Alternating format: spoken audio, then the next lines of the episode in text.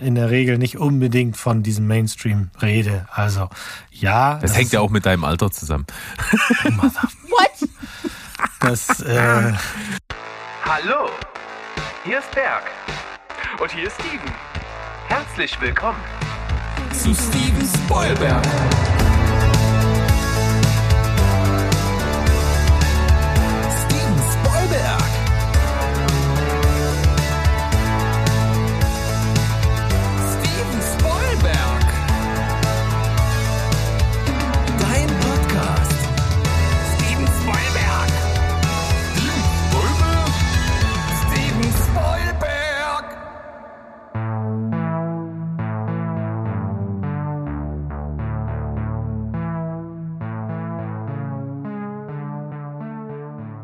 Heidi ho, liebe Welt da draußen. Wir sind zurück, euer Lieblingsfilm- und Serienpodcast aus dem wunderschönen Leipzig, Steven Spoilberg und heute nicht mit Steven. Dafür mit Berg. Und ich habe mir jemanden gesucht, der den Steven mal vertritt diese Woche, denn der ist krankheitsbedingt jetzt wieder ausgefallen. Der läuft ja, sage ich mal, durch die Hölle. Der läuft ja in so einer Einrichtung rum, wo so kleine Keimschleudern durch die Gegend laufen permanent. Und da bleibt man auch durchaus mal auf der Strecke zwischendrin. Aber als Vertretung heute der liebe, euch bekannte Mo. Wunderschönen guten Abend. Da ist er wieder. Und langsam, Steven, langsam musst du dir da hinten in deinem Krankenbett Gedanken machen, so oft wie ich einspringe. Wir müssen den Podcast umbenennen. Das ist für irgendwann müssen wir den umbenennen. Wir müssen den Tatsachen ins Auge sehen. Das geht so nicht weiter. Ich wir müssen ja Merch machen und alles. Na gut, nee, es wäre dann wahrscheinlich wieder ein anderer Name, denn äh, es gab ja auch schon Sandrolina Molly und Steven Spielberg. Und da gibt's bestimmt. Uns gibt's noch. Wir machen nur einen Hiatus, einen Schlafmonat, sowas in der Art. Ja gut. Ja, stimmt. Äh, immer du den Hype, ja, der, der Hype aufrechterhalten. ist so busy. Äh, Covershoots und, und alles ja, Mögliche. Was muss man ja auch mal an der Stelle sagen, ne? Auf äh, ist Fall. auf jeden Fall ja so, dass er auch heute die Chance gehabt hätte, hier einzuspringen, aber wie gesagt, jetzt im Jahresendrun nochmal richtig einen raushaut und äh, viele Sachen zu tun hat und dann wollen wir ihn dabei nicht stören. Trotzdem ist das für uns beide heute wieder ein schönes Warm-up, denn wir planen ja, das haben wir ja schon ein ums andere Mal geteased, dass äh, du und der Steven und ich und natürlich auch der Sandro, dass wir zum Jahresende uns zusammensetzen, die Lasten des Jahres hinter uns lassen, entspannt miteinander quatschen und da ein bisschen was raushauen, was euch dann zwischen, ja, ich sag mal, Weihnachten und Neujahr irgendwo die Zeit versüßt. Mhm. Und ich habe hier schon zettelweise Material. Also das wird ein heftiges Ding. Das glaube ich auch. Ja, auf jeden Fall freue ich mich sehr, dass du heute mit dabei bist. Wir haben ja auch so ein bisschen was hier uns vorgenommen. Wir machen jetzt hier also eine schöne entspannte Sonntagsfolge und haben jetzt hier im Vorfeld so hitzig diskutiert, was wir denn so als Donnerstagsfolge anbieten können.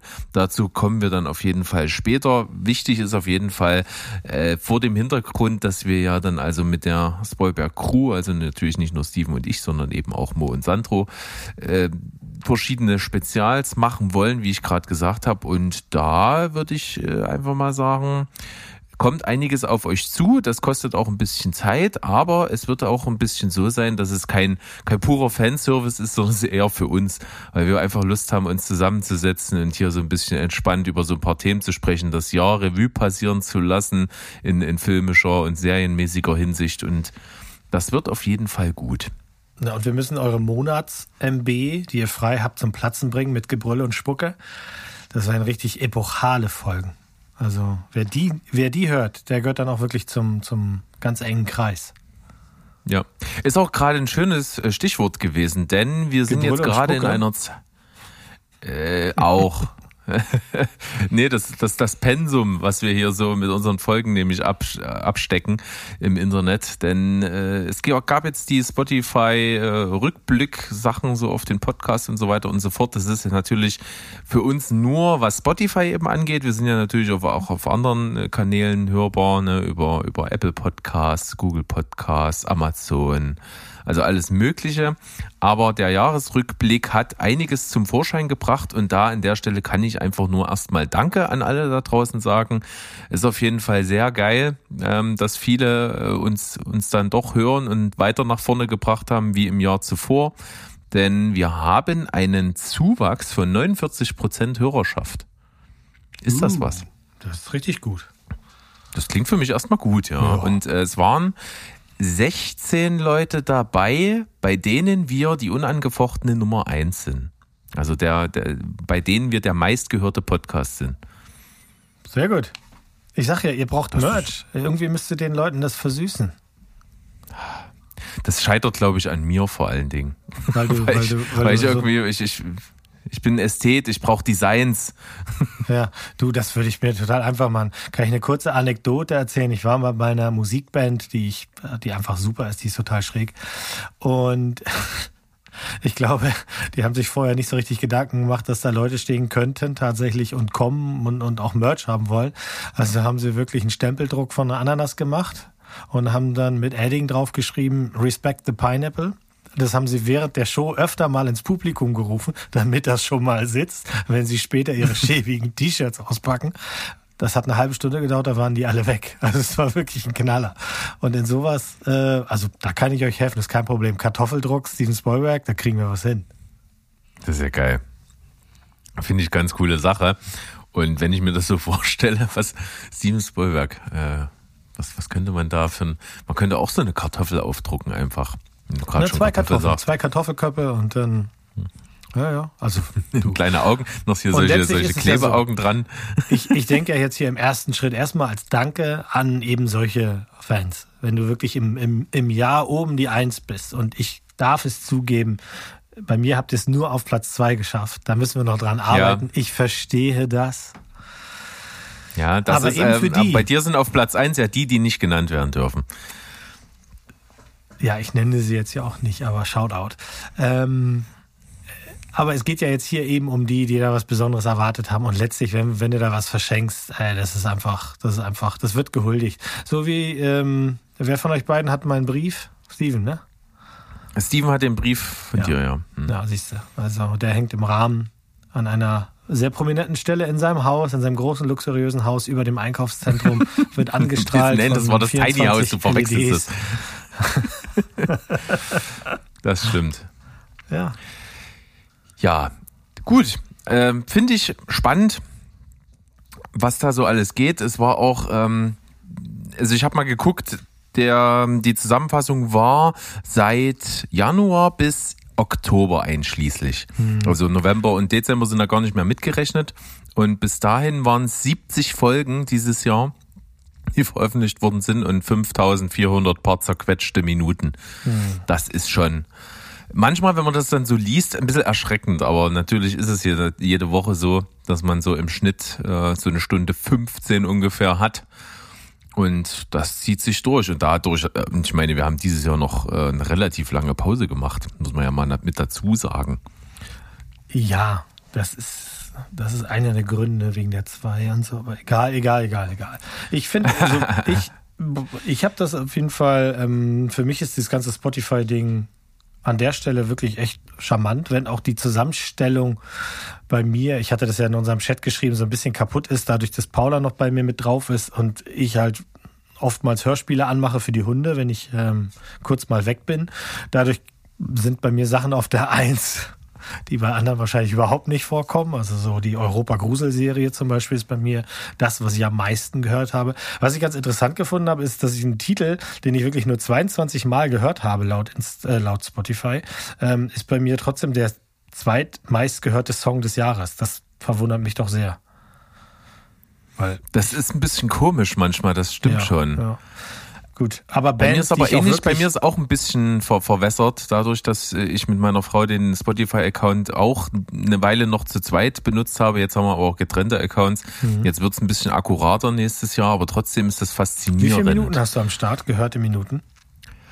Äh, nicht so viel. Weil das hat Fünf- mich bei mir- 24, 25.000 oder so.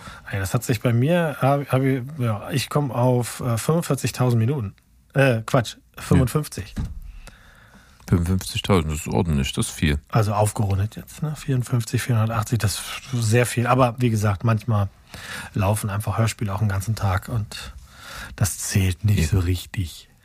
Aber jetzt hatten wir durch deine Geschichte mit den Hörspielen für Hunde hatten wir jetzt auch äh, Hunde-Content. Äh, das ist doch super. Ja, die Hunde hören ja gerne. Es gibt auf Spotify auch diverse ähm, Hunde-Musik-Playlisten. Mhm. Habe ich auch schon mal angemacht. Ich kann jetzt nicht sagen, dass sie besser oder schlechter darauf reagiert haben, ehrlich gesagt. Aber wir hatten ja das Thema mal, dass ich tatsächlich einen Film mal ausmachen musste, weil die Hunde darauf reagiert haben. Stimmt. Auch noch einen sehr guten. Ja, ein sehr, also wirklich ein, ich wollte es mir nicht eingestehen damals, aber das ist so ein Film, ähm, der halt so lange wächst, ne, mit, äh, im Mitsommer hat man da was ganz, ganz Besonderes. Und das war wirklich so, dass ähm, die Veggie konnte den nicht ab. Also die ist nicht zur ja. Ruhe gekommen.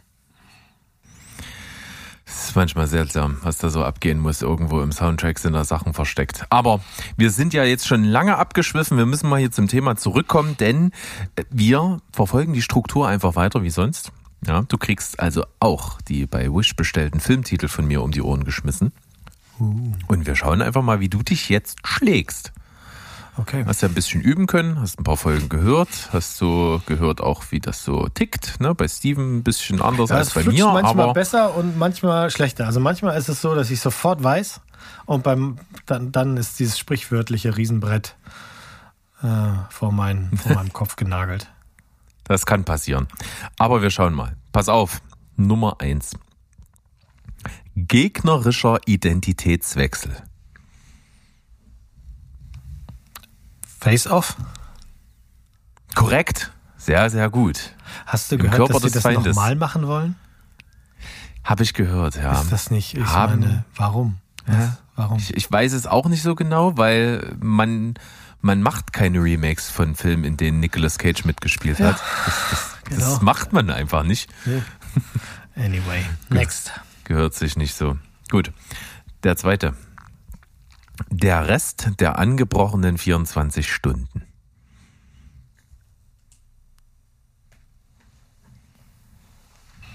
Der Rest der angebrochenen 24 Stunden. The Last Hour? Nein. Könnte man natürlich auch jetzt nehmen. Ja, aber das wäre sehr allgemein. Ich, also keine, keine. Wobei ich den Film gar nicht kenne, ehrlich gesagt. Nee, ähm. Nee, weiß ich nicht. Lustig, dass du da nicht drauf kommst, denn wir beide haben uns heute drüber unterhalten. Nee. Was vom Tage übrig blieb. Ach, komm. Unterhalten ist jetzt nicht so ganz richtig. ja. Naja, wir waren auf jeden Fall, ja, auf Social Media haben wir uns mal einen kleinen Chat. Was ein schöner, geliefert. schöner Film ist und wer den da draußen noch nicht kennt, ähm, das ist wirklich mal ein ganz, ganz toller Film. Ein alter Film, älteres Ich frage Modell. mich, ja, aber ich frage mich, den kann, den kann man doch einem breiten Publikum nicht uneingeschränkt empfehlen. Warum nicht? Ich glaube, den, den wird also der Großteil des vor allen Dingen Mainstream-Publikums ja, wird den doch okay. jeder totlangweilig finden. Aber also die fünf Leute, die nicht aktiv abschalten, wenn sie meine Stimme hören, wissen schon, dass ich in der Regel nicht unbedingt von diesem Mainstream rede. Also ja. Das, das hängt ja auch mit deinem Alter zusammen. bam, bam, bam, bam. Das, äh, natürlich, das ist nichts fürs Mainstream, aber das ist ein Film, große Schauspielkunst, ähm, wie ich Ja, finde. absolut. Und, das ist äh, wunderbar. Natürlich nicht nur der ehrwürdige Anthony Hopkins, sondern natürlich auch die wunderbare Emma Thompson. Genau. Und das Gute an dem Film ist tatsächlich dadurch, dass er schon in einer Zeit spielt, die nicht aktuell ist und auch ein Thema behandelt, das in der Form so nicht aktuell ist, ist der zeitlos. Und das große Schauspiel dazu und die Art, wie das gedreht ist und also wirklich dieser Charakter, den Anthony Hopkins da spielt, dieses Verschüchterte, wenn es um da um sein Buch geht und sowas, ist einfach also der ist nichts für Mainstream-Gucker, aber wenn man sich mal ins kleine Herzchen äh, äh angetastet gefühlt äh, äh, fühlen will, dann kann man das Ding machen. Genau. Wir beide haben ja einen weichen Zahn, das können wir doch sagen. Wir mögen Natürlich. auch gerne mal die ein oder andere Schmonzette. Du deutlich mehr als ich. ich weiß gar nicht, wie dieser Eindruck entstehen kann. Völlig unklar. Okay, dann äh, sehr äh, gut. Jetzt einer einen getroffen, einen nicht und jetzt der dritte, der bringt deine Tendenz für heute. Erlesene Vereinigung verschiedener Autoren.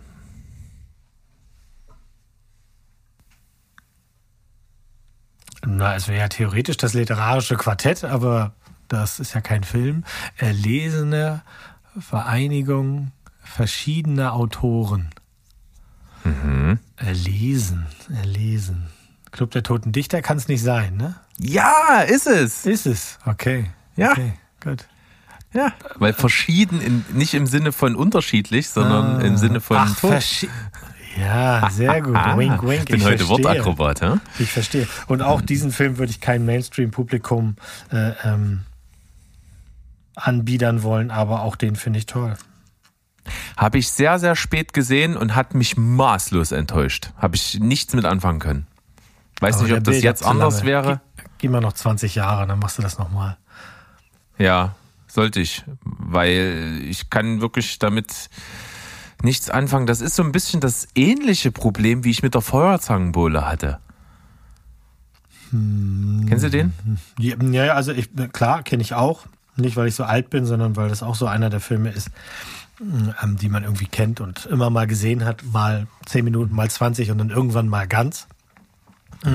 Bin ich nie rangekommen. Nee, ich, also der gibt mir auch gar nichts. Ich, ich würde die beiden jetzt natürlich ganz und gar nicht ver. Bei mir ist es halt eben auch so, dass ich, als ich den damals gesehen habe, ich hatte mal so eine Phase, wo ich eben gerne und viel tatsächlich Shakespeare gelesen habe und Whitman und, und also genau eben auch Autoren, die in dem Film hier eine Rolle spielen.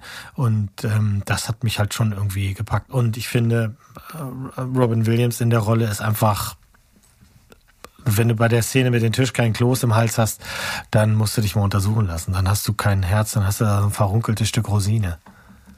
Natürlich tolle Szene, ja. Aber im Grunde genommen, Irgendwann machen Stört wir mal eine halt so Sendung dieses- Filme, ähm, die überhaupt keinen Eindruck bei, äh, bei Berg hinterlassen haben.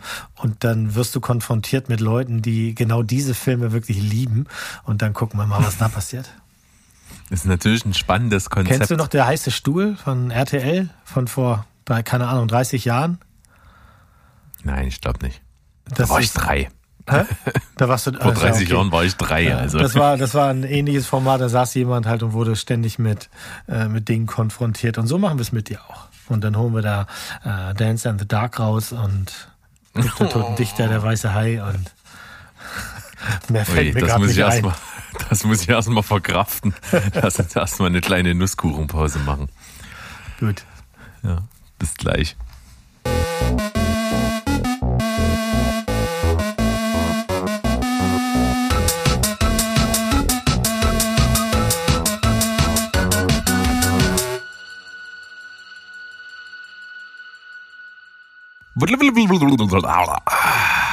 Da sind wir zurück. Reingeschlittert aus der Pause. Und wir haben eine Folge vor uns.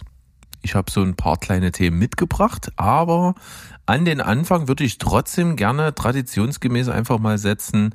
Vielleicht eine Gurke der Woche, vielleicht eine Empfehlung der Woche, vielleicht gar nichts. Zumindest möchte ich dir die Frage stellen. Mo, Doch, hast doch, du irgendwas in Empfehlung. letzter Zeit? Ich, ich habe eine Empfehlung mit.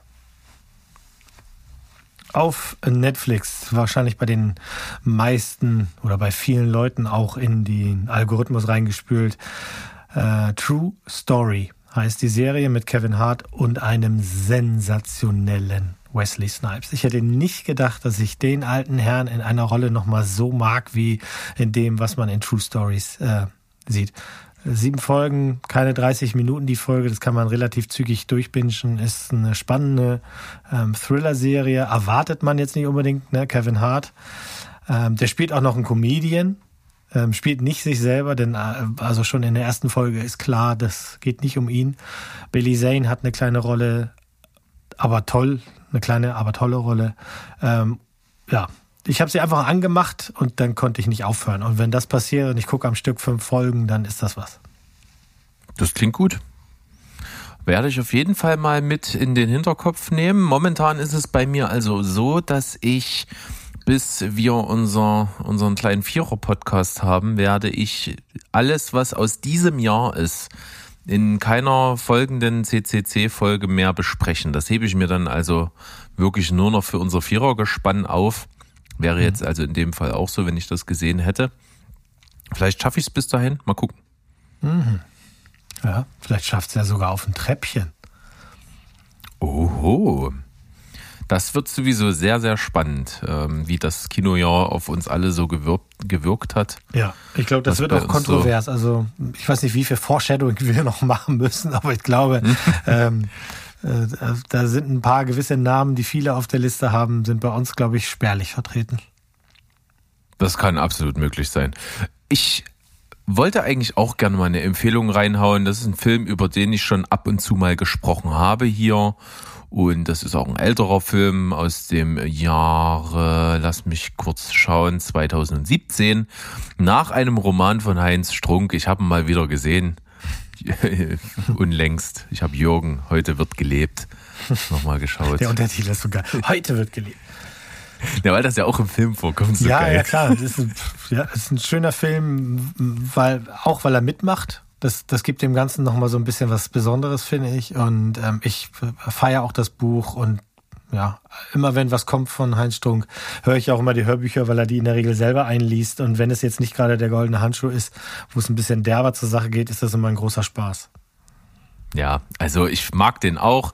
Man muss natürlich äh, eine gewisse Toleranz für Fremdscham haben, denn dieser Film und diese Geschichte, die hier bei Jürgen erzählt wird, die lebt natürlich wirklich von unangenehmsten Fremdschämen-Situationen. Ja, bisschen, ne? ja. Das ist eine Parade der Peinlichkeit, dieser ganze Film.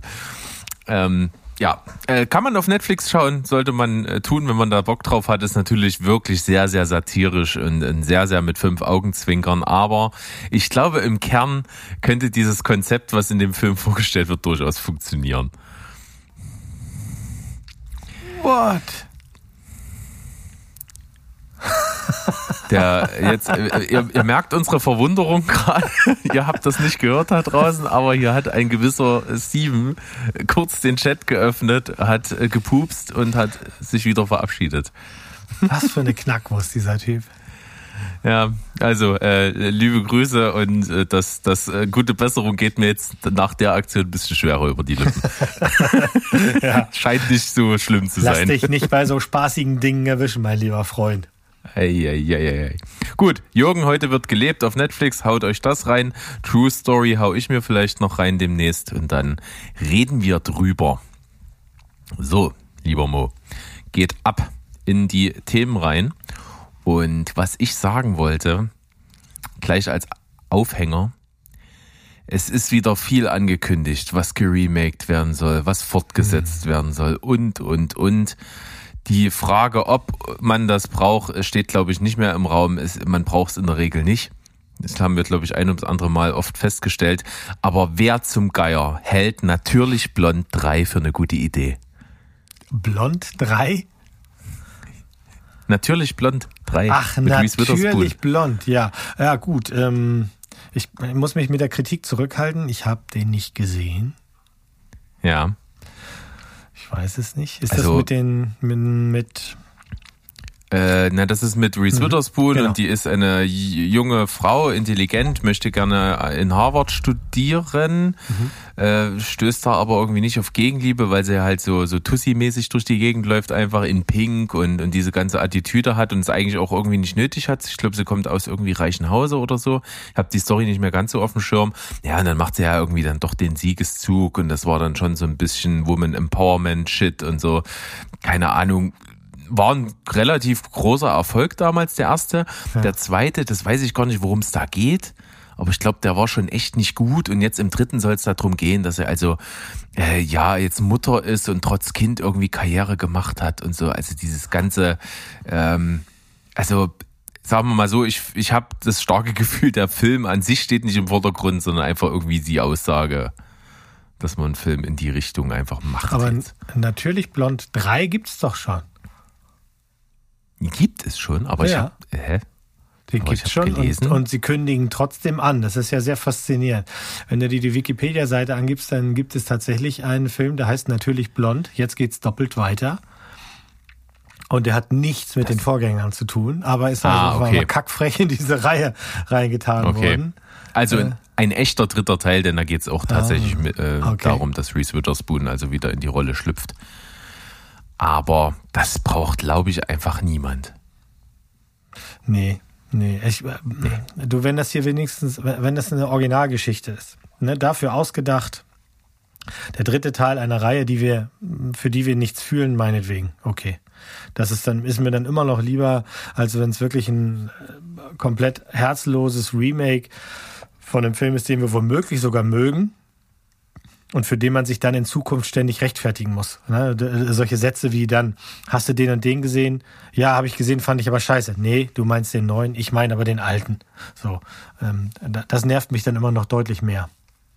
Ja, okay, ich verstehe das Problem. Das ist, das ist eigentlich oft so. Ne? Also es hat ja, es gibt natürlich auch die Fälle, und da habt ihr ja auch drüber gesprochen, wo das ab und zu mal geklappt hat. Ja, Aber aber wenn du oft dir an, ist es wenn dann du immer wieder schwierig, hörst, wenn du schon. Du hörst ja immer wieder so an, an kleinen Stellen, hier ist ein Film und da kommt ein Film oder hier kommt eine Serie von mal einem Film. Und da gibt's halt so einige Sachen, wo ich auch sage, The Crow zum Beispiel ist ja so ein Ding. Alle drei Jahre redet man darüber, jetzt machen wir mal wirklich noch mal ein Reboot von The Crow. Finde ich nicht, dass es nötig ist. Schon die Fortsetzung war nix. Und ähm, diese Dramatik und die Düsternis aus dem ersten, weiß ich nicht. Also ist schwer zu sagen. Das spielt ja ganz stark auch mit diesen, mit diesen 90er äh, leicht trashigen Flair zusammen. Ja, ja, ja. Jetzt, Was ich lustig fand, das wollte ich gerne mal noch nachreichen, denn wir haben ja, Steven und ich, in der letzten CCC-Folge hatte ich ja den Film The Little Things vorgestellt und der war ja von 1997. ja. Also das Drehbuch, Ja. das Drehbuch, wohlgemerkt, ist ja aber erst dieses Jahr rausgekommen. Und äh, damals hatte Brandon Lee dieses Drehbuch gelesen und wollte eine Rolle haben. Mhm. Das fand ich sehr interessant. Ja. Was ich nicht sehr interessant finde, das ist ein Film, den habe ich dich quasi gezwungen zu gucken, aber du fandest es am Ende gar nicht so schlimm. Falls du dich erinnerst, als du mit deiner entzückenden äh, Sofabegleitung bei mir und meiner entzückenden Sofabegleitung zu Hause warst, habe ich dich gezwungen, äh, American Werewolf zu sehen, weil es einer meiner Filme ist, die ich einfach feier. Und Ja, das war schon irgendwie kultig. ja, das, und davon soll es ein Remake geben im nächsten Jahr. Ähm, wie wir es jetzt erst kurz vor kurzem hatte bei, hatten bei Ghostbusters Legacy, hat ja das Original ähm, John Landis damals gemacht und jetzt ist es sein Sohn Max Landis, der ein Remake macht und jetzt pass mal auf den Twist, du kommst nicht drauf. Statt einem Typen wird eine Frau gebissen. Zah! Hast du das kommen sehen? Nein, gar Ah. nicht. Passt ja auch überhaupt nicht in den Zeitgeist. Was für ein Klo von Film jetzt schon. Ja, kann bei mir nicht. Also wirklich, wer auch immer äh, die Hauptperson spielt, ich werde es mir bestimmt ansehen und vielleicht ist da auch Liebe drin, aber äh, du hast den Film gesehen, so- sowas kannst du nicht remaken, weil du kriegst dieses Gefühl nicht wieder rein. Du machst halt einen anderen Film und den gibst du dummerweise denselben Titel. Das muss doch gar nicht sein. Muss doch nicht. Ja, das stimmt. Man könnte es so einfach haben. Ne? Manchmal ist diese Verbindung, die man dann schafft mit dem gleichen Namen des gleichen Franchises, halt einfach der absolute Fluch. Ja, also es gibt ja noch jede Menge, ähm, jede Menge, was, also ich meine, äh, Taika Waititi soll ja Akira machen. Richtig? Ähm, das würde mich schon interessieren, weil ich diesen Typ einfach schön schräg finde und das auch ein Thema ist, das, also der, der Original Akira ist auch ein toller Film. Ist halt die Frage, wie viel Geld buttern sie da rein, wie viel CGI ist das drin, ist das ein Bombasting oder geht das einen eigenen Weg oder sowas. Also spannend finde ich das zum Teil schon. Oftmals ist halt das, was dabei rauskommt, nicht so super dufte, aber das würde mich zum Beispiel dann schon ähm, interessieren. Ja, Steven und ich, wir hatten das Thema ja schon vor einiger Zeit, aber es war, glaube ich, im Laufe diesen Jahres. Und da war ja einfach mein Appell, ja, Akira Remake, aber nicht Taika Waititi, sondern einfach Denis Villeneuve.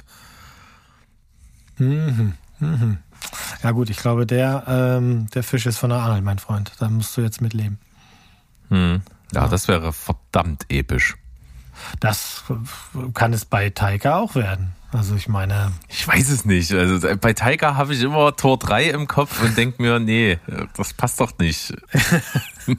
also Tor 3 ist großartig. Das ist einer der besten Marvel-Filme, weil der einfach unterhaltsam ohne Ende ist und auch sehr lustig ist und trotzdem auch Bombast und alles irgendwie. Mhm.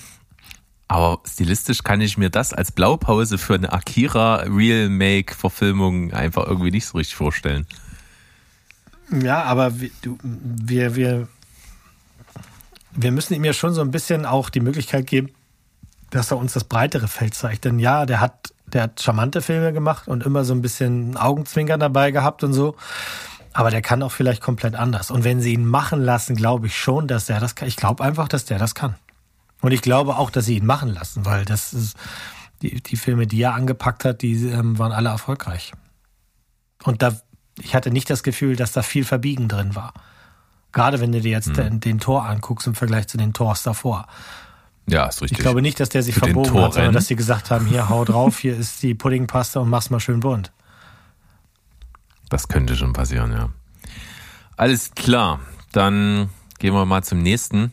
Auch nur eine kleine Info. Ich glaube, du hast es ja prinzipiell gar nicht gesehen. Haus des Geldes. Ich habe es prinzipiell eine Zeit lang geguckt und prinzipiell sehr schnell dann aufgehört. Ich glaube, in Staffel 3 oder sowas, da kommt der Fotograf. Zwei oder drei. Ich weiß nicht, wann dieser Fotograf kommt oder der Autor, der über ihn ein Buch schreiben soll. Nee, das ist jetzt äh, House of Cards.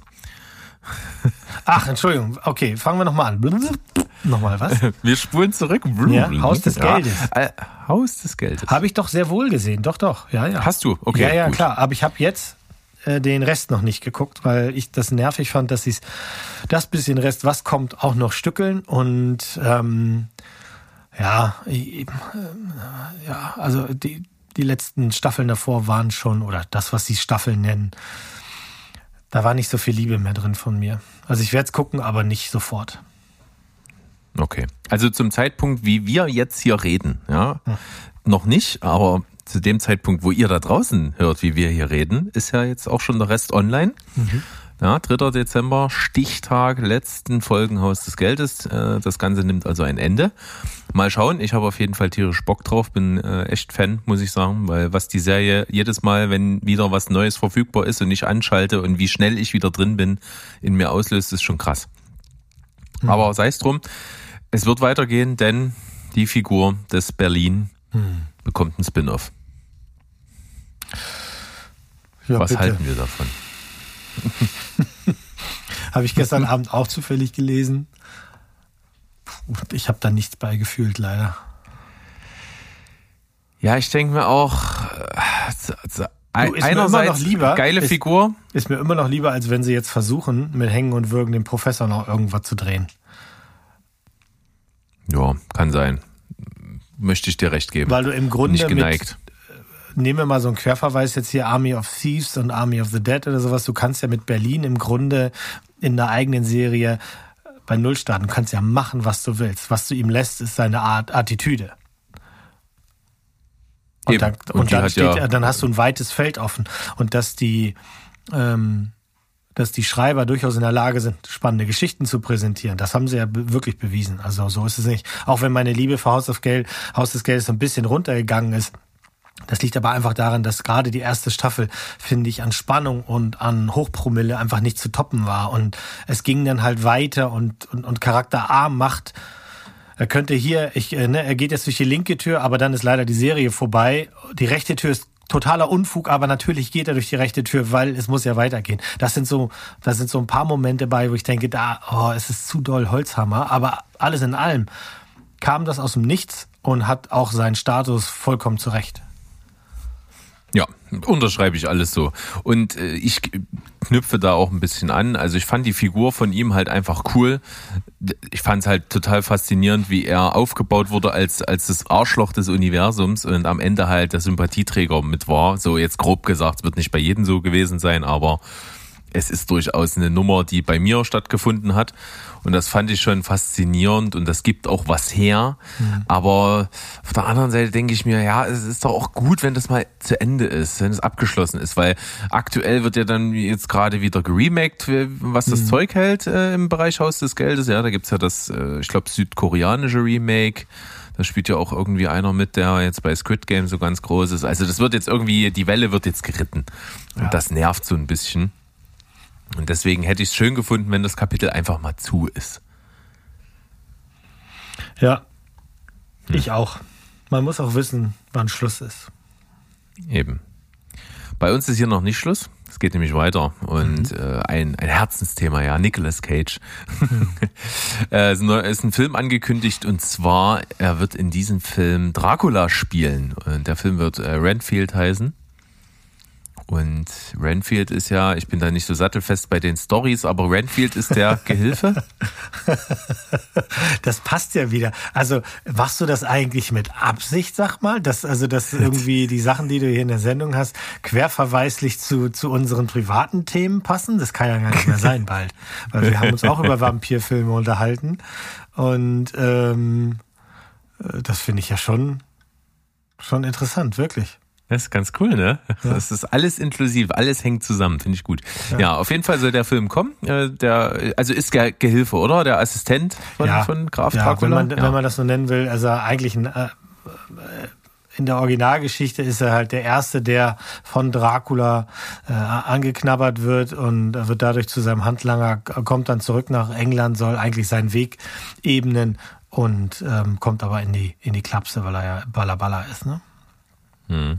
Großartig der gespielt von Tom Waits damals im noch großartigeren, äh, äh, in der großartigen Verfilmung mit, mit unserem Freund Gary Oldman als Dracula. Also Bram Stokers ah, ist das dann, ne? Ja. Ah, herrlich, genau. herrlich, ja, ja. Habe ich noch gar nicht mit. Ja, nie gesehen. Dank, danke für den. was, was, was hast du gerade gesagt? Ja, nie gesehen. Ich hab dir doch gesagt in unserem angesprochenen Privatgespräch, dass ich keine Vampirfilme kenne außer Blade.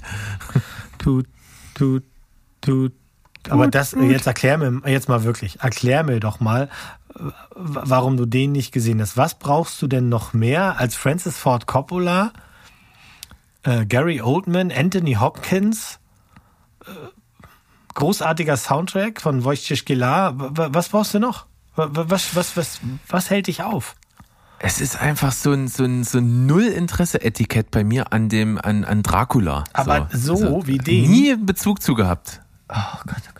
Keine Ahnung. Werde ich irgendwann vielleicht mal nachholen. Aber ja, spätestens, wenn du hier bist.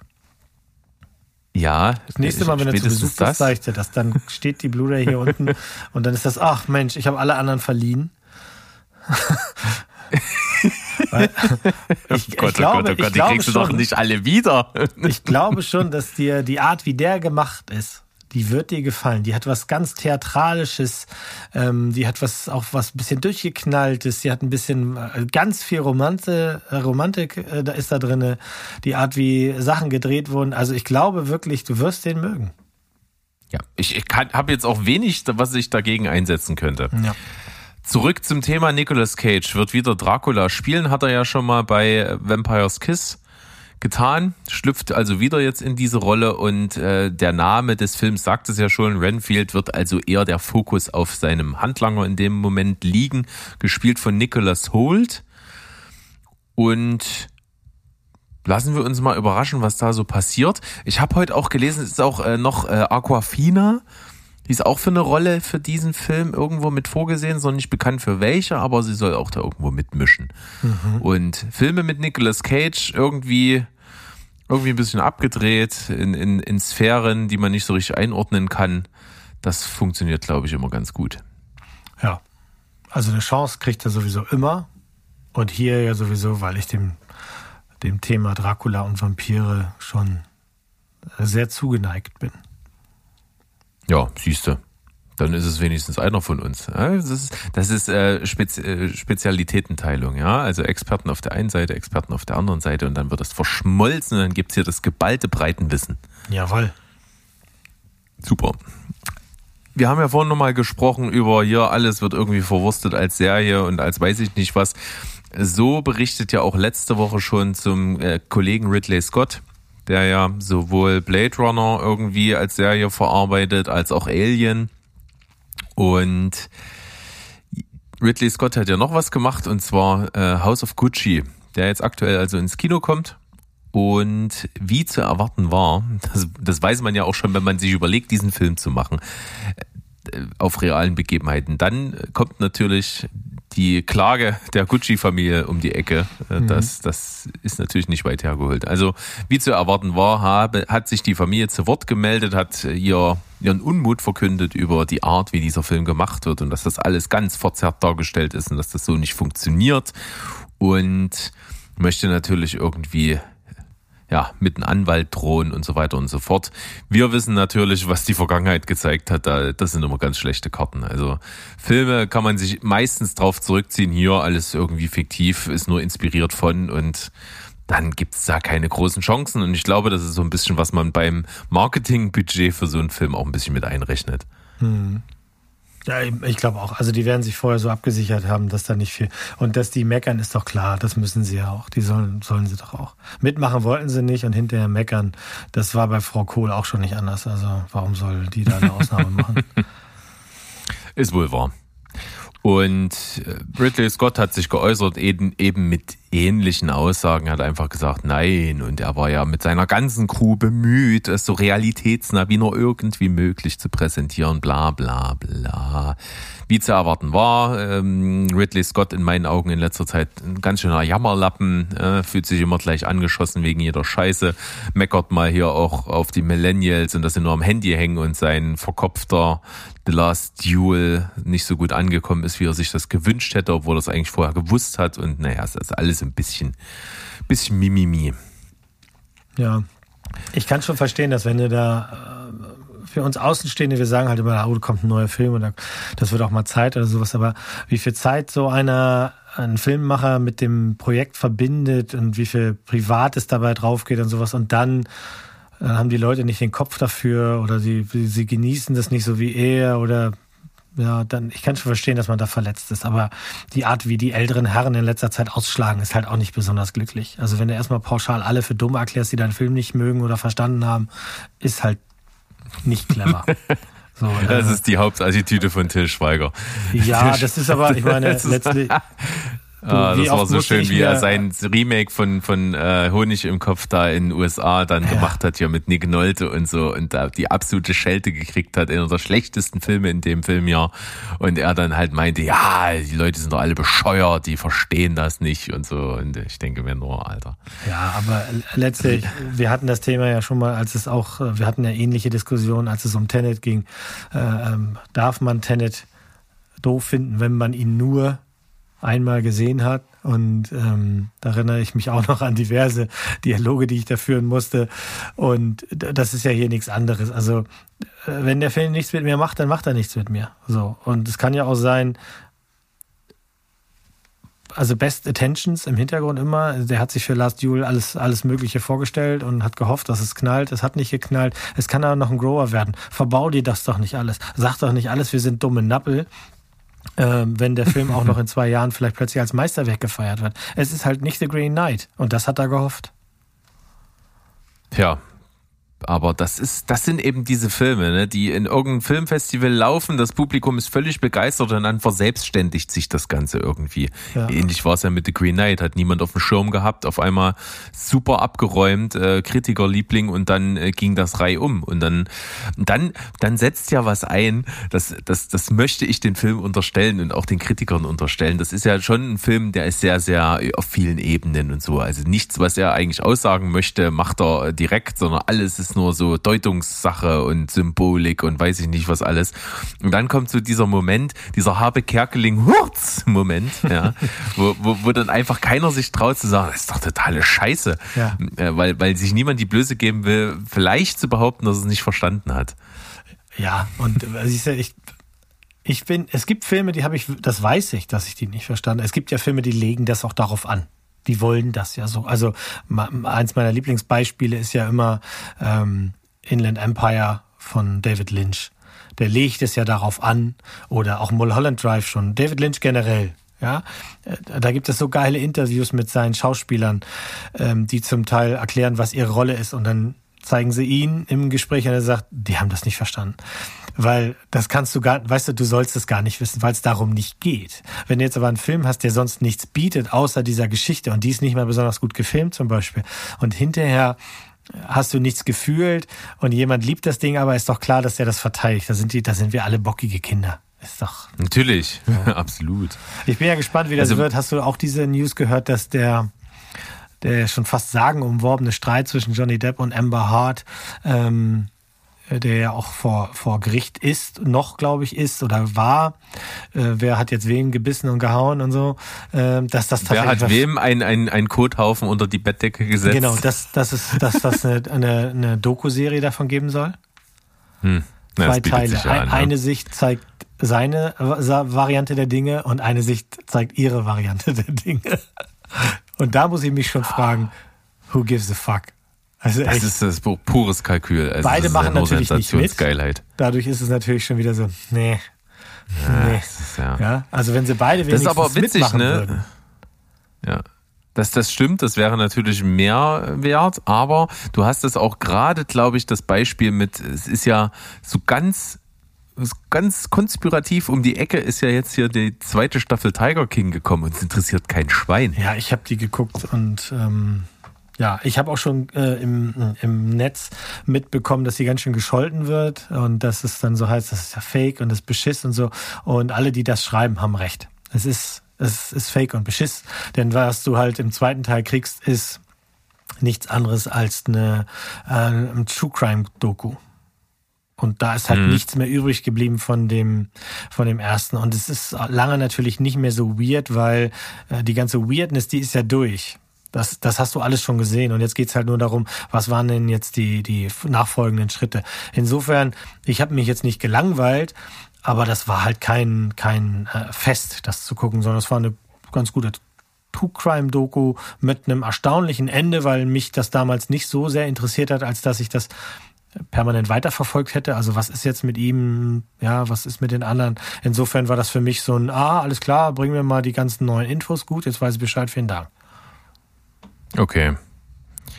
Aber um nochmal kurz, ganz kurz zurück, einen Schritt zurückzugehen. Ich finde das ja faszinierend, wenn du bei Filmen am Ende wirklich da sitzt und dich fragst, was habe ich hier gerade geguckt? Ich habe das gar nicht verstanden. Wenn das passiert bei Filmen, die nichts Symbolisches haben. Also wo es gar nicht darum geht, irgendwas um die Ecke und besonders äh, allegorienmäßig rüberzubringen, sondern wenn es ganz normale Filme sind, die eigentlich einen stinknormalen Plot erzählen wollen und du da am Ende da sitzt und nicht weißt, was passiert ist.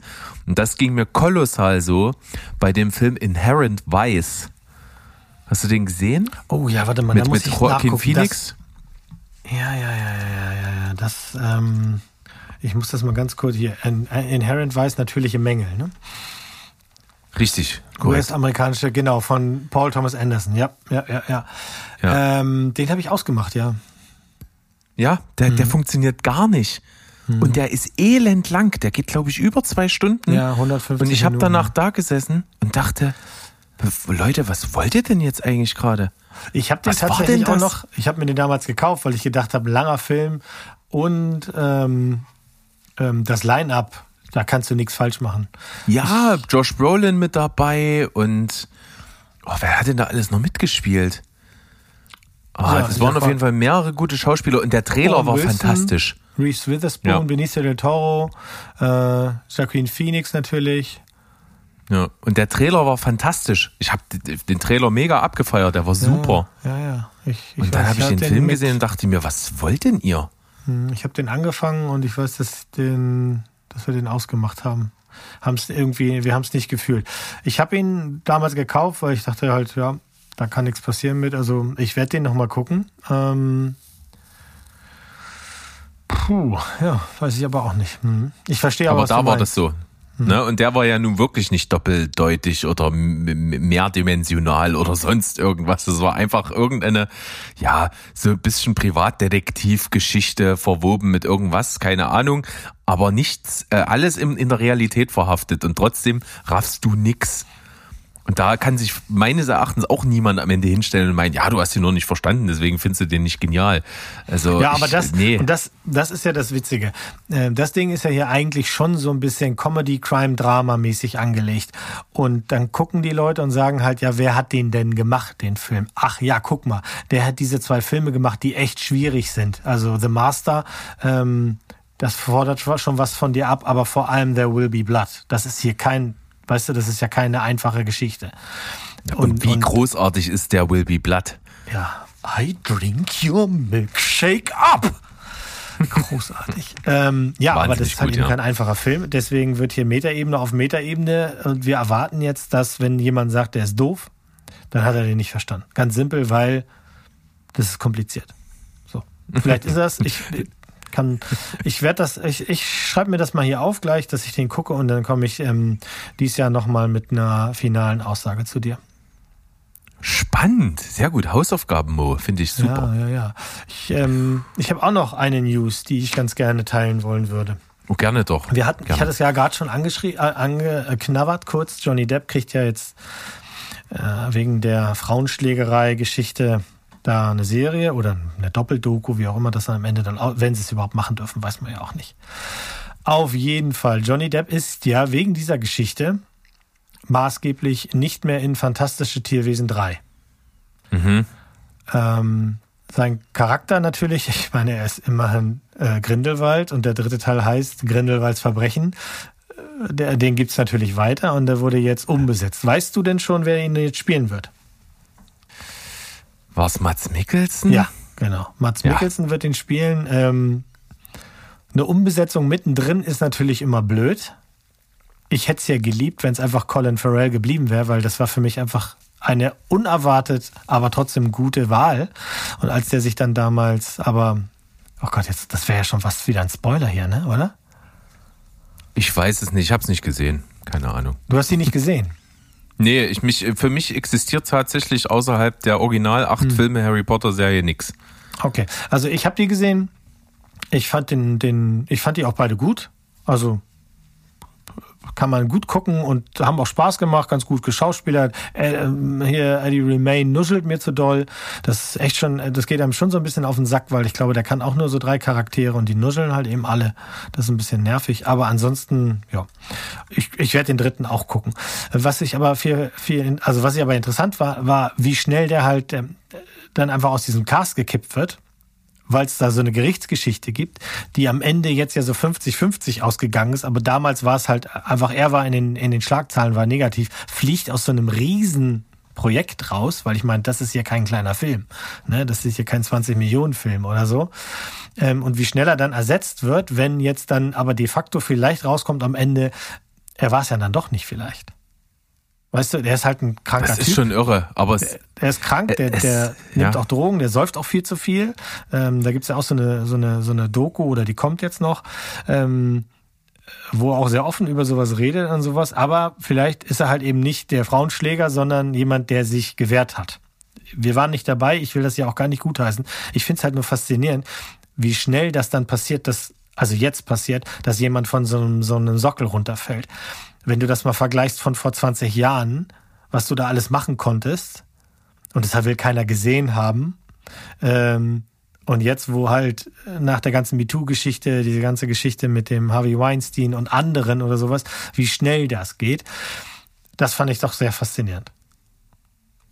Ich weiß genau, was du meinst, aber es ist natürlich genau das Ding unserer Zeit jetzt. Wir sind mittlerweile als Gesellschaft so sensibel bei ganz verschiedenen Sachen und haben diese Sensibilität auch kultiviert, sodass die immer über jedem Thema schwingt. Deswegen ist ja auch die Diskussionskultur so im Keller, weil es einfach eine hinlänglich bekannte große Meinung gibt. Das ist also keine Tendenz oder kein, keine, keine vielschichtige Art von verschiedenen Fakten, sondern es ist halt einfach nur eine Richtung und alles, was davon abweicht, wird grundsätzlich so in den Grund und Boden geredet. Und das meistens nicht mal von vielen, sondern äh, oft auch nur wirklich von ganz wenigen, aber in der in der ganzen Berichterstattung in der Wahrnehmung wird es halt so groß, dass das Gleichgewicht gar nicht mehr stimmt. Also es wird, es, es hat dann den Anschein für viele Leute, die sich da diese Themen und, und Berichterstattung angucken, da, als wäre es gleichwertig wichtig wie die Gegenstimme. Und das ist es ja meistens nicht. Also das mhm. ist ja dieses äh, False Balance. Ja, Paradoxon, glaube ich, oder so ähnlich heißt das. Wenn das also wirklich einfach dann durch diese lauten Stimmen einfach so viel Gewicht kriegt und obwohl es eigentlich nur eine ganz ja, kleiner Aspekt ist. Auf eine lauten Stimme auch erstmal tatsächlich reagieren solltest. Hm. Ja, eben. Es, aber es ist halt wirklich so ein Balance-Ding. Du solltest natürlich nicht immer reagieren, sondern du solltest richtig reagieren. Und oftmals hast du den Raum nicht dafür, weil du auch nicht alle Fakten kennst, ist ja ganz klar. Und gerade in, in unserer Zeit ist das mit Fakten ja sowieso nochmal so eine Sache. Also insofern, ähm, ich verstehe schon, dass man reagieren muss und, und das haben sie ja auch gemacht. Johnny Depp müssen uns keine Sorgen machen, er kriegt trotzdem, obwohl er nicht mitspielt in dem Film, äh, wird er voll bezahlt für den Film weil er ja nur gebeten wurde, zurückzutreten. Also ist nicht richtig rausgeworfen worden, sondern er wurde halt im Dialog haben sie sich entschieden, das so geiler ohne dich. was, was für eine schöne Ausdrucksweise. Ja. ja. Er hat wohl irgendwie aber auch Weinkosten jeden Monat von 15.000 Dollar oder sowas, habe ich letztens in einem Interview gehört. Also der braucht auch Stimmt, das habe ich auch gelesen. Ja. Ich, ich habe ja so eine verschrobene Liebe für den Kerl. Der hat einfach, wenn du in seine Film Vita guckst, der hat ein paar Charaktere geboren und in Filmen mitgemacht die kann man ihm nicht übel nehmen. Und ich, er hat für mich nicht so viel Dreck am Stecken wie so manchen anderer. Also ich habe ja, deutlich also bei, bei, mir war das größere Problem eigentlich nicht, nicht seine Person an sich, wie er sich so privat verhält, sondern weil es dann einfach eine Zeit nach seiner absoluten Hochzeit, wo er wirklich gefühlt in jedem Film mitgespielt hat, mhm. gab, in der er dann wirklich nichts mehr Neues gemacht hat, schauspielerisch. Verschiedene mhm. Rollen ja, äh, andere äh, Arten zu Schauspielern, andere Charaktere nein. Also es war immer dieser äh, leicht homosexuell angetütelte Typus eines verpeilten Menschen, den er gespielt hat, in jedem Film. Ja, das ist natürlich oftmals so das ist halt so ein ungewolltes Typecast auch. Also wenn du dir die Filmografie, oh gut, jetzt schweifen wir ab und machen ja gerade so, einen, so, so einen freundlichen Rant über Johnny Depp.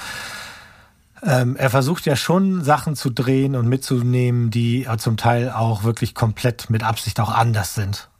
So, ähm, Dark Shadows oder sowas. Und äh, Into the Woods oder Mordecai. Den fand ich gut. Das ist ja vielleicht auch mal echt ein Klo vom Film. Aber ich mochte nee, ich fand ihn witzig, ich fand ihn gut, ja. Ich, fand, ja, ich mochte das. Ja, okay, alles klar. Ich nehme das Klo zurück, es ist eine kleine Latrine. Ähm, ich mochte ihn okay. aber zum Beispiel, ich mochte ihn auch und da hat er jetzt nicht großartig viel gemacht, aber bei Mord im Orient Express hat er mich in diesem Cast überhaupt nicht gestört. Und ich fand ihn bei Fantastische Tierwesen tatsächlich, fand ich das ein Bummer. Das fand, das hat das fand ich nicht, nicht gut. Diese, das weiß ich nicht. Ähm, und auch sowas wie Waiting for the Barbarians ist jetzt nichts, wo ich sage, danach habe ich gelächzt. Ne? Als ich den sehen musste, war das auch kein schöner Nachmittag. Hm. Aber ja, ich hat, weiß, was du meinst. Ich, ich finde halt ähm, andere Filme, du, ich weiß nicht, ob man sich noch mal so weit zurückdenken kann, dass man Kannst du dich noch an, die, an die, den Spaß erinnern, den du hattest beim ersten äh, Flucht der Karibik-Filme? Selbstverständlich, ich liebe die Filme immer und, noch. Und ich finde, was er da gemacht hat, so musste der Charakter sein. Das ist halt Keith, Keith äh, Richards auf, auf, auf hoher See. Weißt du, wer den übrigens mal spielen sollte ursprünglich? Nein. Captain Jack Sparrow. Nö. Robert De Niro. Uh, da ist ein großer Kelch an uns vorbeigegangen. Ich glaube auch. Meine Habe ich diese Woche erst gelesen, ja. dass das äh, tatsächlich mal geplant war. Es ist halt so, der, du, ich glaube, und ich glaube, das wird Leuten wie uns und die, den, die, die Mädels und Jungs und diverse, die hier euch bei euch zuhören, die ja genauso viel Film und Serien gucken wie wir. Ich glaube, das wird uns allen immer, ähm, immer häufiger klar, wie oft die Schauspieler tatsächlich im Privatleben tatsächlich kaputte Charaktere sind. Also äh, vielleicht hm. muss das so sein, vielleicht ist das bei allen so und wir kriegen es nur nicht bei allen mit, aber er ist halt jemand, der durch die ganzen Ups und Downs, die er äh, hatte, und klar, wenn du gerade einen Down hast oder du läufst, es läuft gerade nicht so gut, dann nimmst du halt auch Filme an, wir, wir dürfen nicht vergessen, die werden erstmal alle dafür bezahlt. Also ich meine, ne, das ist dasselbe wie, wenn du jetzt sagst, äh, ich, ich kann mein, ich finde meinen Job gerade richtig blöd, aber mein Chef hat mir gerade angeboten, ähm, dass ich das Doppelte an Gehalt kriege. ja, dann bleibst du auch erstmal da und läufst nicht sofort Natürlich. weg ne, und guckst erstmal. Und dann kommen halt Filme bei raus, die, die vielleicht nicht so ganz geil sind. Aber ich glaube, auf dem Papier lesen wir ja auch ganz oft von Filmen, wo wir sagen, jo, das, das, das wird gut. Oh, da freue ich mich drauf. Und dann kommt halt ein Film dabei raus, der dann durch irgendeine Mühle gegangen ist. Also der äh, Filmemacher Original ist nicht mehr dabei. Oder einer der Autoren ist plötzlich ausgestiegen. Oder es gab Castwechsel. Oder es musste neu gedreht werden, weil. Oder, oder, oder. Oftmals passiert ja ganz viel mit Filmen, ähm, bei dem man dann hin, vorher nicht weiß, dass das so ist. Und hinterher wird es als Entschuldigung raus, kommt es dann halt quasi so raus. Ne? Wie bei keine Ahnung, Alien 3 zum Beispiel oder so. Ähm, wie schwer hatte es äh, David Fincher damals, diesen Film zu machen? Und deswegen sagen zwar viele Leute, der ist immer noch scheiße, aber wir wissen, warum er scheiße ist. So, und solche, solche Entschuldigungen findet man bei Johnny Depp. Das ist so ähnlich wie bei Nicolas Cage ja auch. Also der ist auch ein 50-50-Mann. Wenn der 100% gibt, dann kommen da Filme bei raus, ähm, wie Leaving Las Vegas oder Pig. Und wenn er nicht so viel Prozent dabei rausgibt, dann hast du halt ähm, Prisoners of the Ghostland oder ja, irgendwas anderes. Aber beide Ja. haben ähnlich, also wenn sie richtig guten Film abgeliefert haben, richtig gut abgeliefert. Ich finde Das ihn in Ed Wood großartig. Also Ed Wood ist immer noch einer meiner Lieblingsfilme. Ich finde den so Der fehlt mir immer noch. Der fehlt Mann, mir Alter, immer das noch. kann doch nicht sein. Doch. Gut, Ich habe also echt Dracula, viele Johnny Ed Wood. Depp-Filme gesehen, aber den nicht. Den habe ich echt nicht gesehen. Und ich muss auch sagen, wir hatten ja mal, einige werden sich vielleicht noch zurückerinnern, in unserem ersten Podcast-Jahr hatten wir eine grandiose Quizshow mit den beiden äh, Jungs von The Sleeper und äh, unseren Kumpel Bunky und unserer Freundin Susi. Und da hatten wir als eine Aufgabe wirklich diese Mammutaufgabe, Johnny Depp für alle Johnny Depp Filme aufzuzählen und im, immer im Wechsel als Battle. Und das, das war unglaublich. Die haben, glaube ich, über 40 Filme aufzählen können. Das war, das war Wahnsinn. Ja, er ist ja auch in, in vielen Sachen drin. Und in vielen, die man auch geguckt hat. Es gibt ja andere Schauspieler, die machen auch viel, aber wenn die, wenn du die nicht auf dem Radar hast, dann spielen die in Filmen mit, die dich nicht interessieren. Aber oftmals ist ja auch so, irgendwie so ein Johnny Depp-Film, ähm, der rutscht dir eher mal irgendwie in, in, die- in, die, in die Videokiste oder weißt du, Ja, wenn irgendwie angesagt wird, da spielt er mit, ähm, dann guckst du das. Ja, das kann man dann mal machen. Das Ich weiß so, noch, wie ein wie klassischer, traurig. ja, machen wir mal. Ich weiß noch, wie traurig ich war, als damals 2007 war, dass Sweeney Todd rauskam. Ich wusste nämlich, ich, ich weiß, ich bin der Einzige, der es nicht wusste, aber ich wusste nicht, dass. Es, ein, ich wusste nicht, dass es ein Musical ist.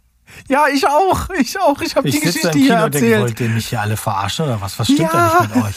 Und dann fangen die an zu trällern. Und ich, oh, ich habe wenig Liebe für Musicals. Ähm, Und das hat mich, das war wirklich ein Bummer, weil ich glaube, für alle Leute, die das Broadway-Musical mochten und dieses Musical feiern, super gern, aber ich hätte den gerne als bitterböse inszenierten Film. Ohne Musik. Ja. Also ein paar, vielleicht wird sich der eine oder andere da draußen vielleicht erinnern. Ich habe das als Anekdote hier schon mal erzählt. Das war bei mir eins zu eins dasselbe. Ich war riesen Johnny Depp Fan. Ich hab, äh, ich bis heute liebe ich Sleepy Hollow. Und dann kam er mit diesem düsteren Trailer und alles irgendwie so auf, auf, auf Gemetzel und, und düstere Gassen in London. Und ich dachte mir geil. Und dann sitze ich im Kino und da fangen die an mit Singen und da dachte ich, naja gut, okay, ein Song, alles klar. Und dann wird das wieder und wieder und wieder und ich bin so sauer gewesen, Alter. Ja, Und ne? habe das Kino verlassen nach äh, circa 15 Minuten. Ja, ich habe den, ich habe den auch tatsächlich nie zu Ende geguckt. Ähm, ich, ich fand ja, also das Line-up ist großartig und, und Ja, Helena Bonham Carter natürlich. Alan Rickman, Sacha Baron Cohen und die wissen auch, was sie da machen und so. Das ist alles fein. Aber ich war so, ich war einfach so totentraurig darüber. Ähm, dass ich, ich konnte das nicht ertragen. Ich bin, ich habe den auch nicht zu Ende geguckt. Ich habe den bis heute nicht weitergeguckt. Nee, ich auch nicht. Nie gesehen.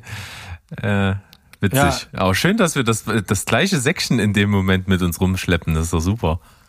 Ja, ich glaube auch nicht, dass der nochmal anders verfilmt wird, weil der war ein sehr, sehr großer Erfolg. Also äh, das muss man ja sagen. Die haben schon alles richtig gemacht.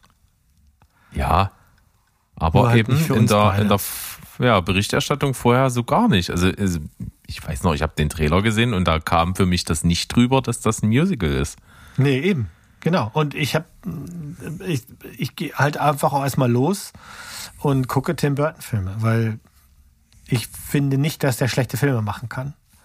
Ähm, Da lasse ich jetzt mal Charlie und die Schokoladenfaktorie außen vor, weil den mochte ich wirklich Oh, ich liebe den. Ja, und ich mochte den gar nicht.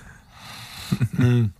ich finde, sagen wir es mal so, ich finde, ähm, die letzten drei, vier Filme sind schöne Verfilmung von Märchen, also Charlie, Alice im Wunderland, die, äh, ähm, wie hieß das auf, auf, auf Deutsch, das Heim für die besonderen Kinder irgendwie?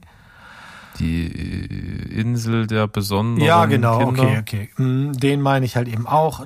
Immer mit tollen Schauspielern und ähm, immer auf seine besondere Art auch gedreht, aber für mich halt eben so ein bisschen belanglos. Auch Dumbo äh, konnte ich nicht gucken, weil das sind die gehen alle so. Ich fand Big Eyes fand ich gut. Ich, ich, ich mochte auch Dark Shadows, das ist ein bisschen weird. Frankenweenie. Äh, aber sonst die anderen haben mir nichts gegeben. Und das hat alles angefangen mit Sweeney Todd. Da ist er weich geworden. Hm. Und ich weine noch heute, weil er seinen ähm, Superman nicht machen konnte und weil er Planet der Affen so kaputt gemacht hat. Naja, also es ist auf jeden Fall einiges bei ihm auf dem Kerbholz. Ich bin Ja. prinzipiell nie ein großer Tim Burton-Fan gewesen. Ich finde Sachen gut, ich finde aber auch deutlich mehr Sachen nicht gut. Hm. Naja. Gut, äh, da sind wir doch schön abgeschwiffen zum Ende. Das finde ich eigentlich gut. Ja. Das ist doch eine feine Sache. Und würde sagen, wir sind eigentlich bei einer Zeit angekommen, die sich durchaus rechtfertigen lassen würde für einen Schluss an dieser Stelle. Okay. Und Dann sage ich nicht, äh, dass es ähm, Magic Mike 3 geben wird. Weil uns beiden das auch nicht egaler sein könnte. Äh, Ja, ich habe, wobei ich den ersten Mal gucken würde, aber irgendwie hat sich das noch nie so richtig ergeben. nee, hat sich bei mir auch noch nicht ergeben. Also nicht Ich gegen- we- weiß tatsächlich nicht, was mich erwarten würde, aber es spielt halt auch Matthew McConaughey mit und das kann nichts Schlechtes sein. Ja, also ich, ich, ich ja, ich, glaube nicht, dass ich die Klientel. Ich habe den mal angemacht, aber er hat mich nicht gefasst und für den zweiten schon mal gar nicht. Also anyway, das wollte ich ja gar Bleib nicht sagen, sonst dabei. können wir ja noch Stunden weitermachen. Eben. Ich bedanke mich auf jeden Fall äh, recht herzlich, dass du für den Steven hier in die Bresche gesprungen bist und wir beide hören uns ja am kommenden Donnerstag nochmal. Wir beide machen so, so einen kleinen Kompromiss, aber nicht im schlechten Sinne, sondern in ziemlich guten, weil du mal so privat geäußert hattest, oh hier Quatschberg-Folge, mach doch, lasst mich doch auch mal, ich will mal richtig ranten, ich will mal über alles reden, was mich ankotzt. Und dann kam aber natürlich am heutigen Tage unsere Quatschberg-Folge von letzter Woche raus und die hast du gehört und hattest schon selber das Gefühl, oh, hier wird schon viel abgerantet.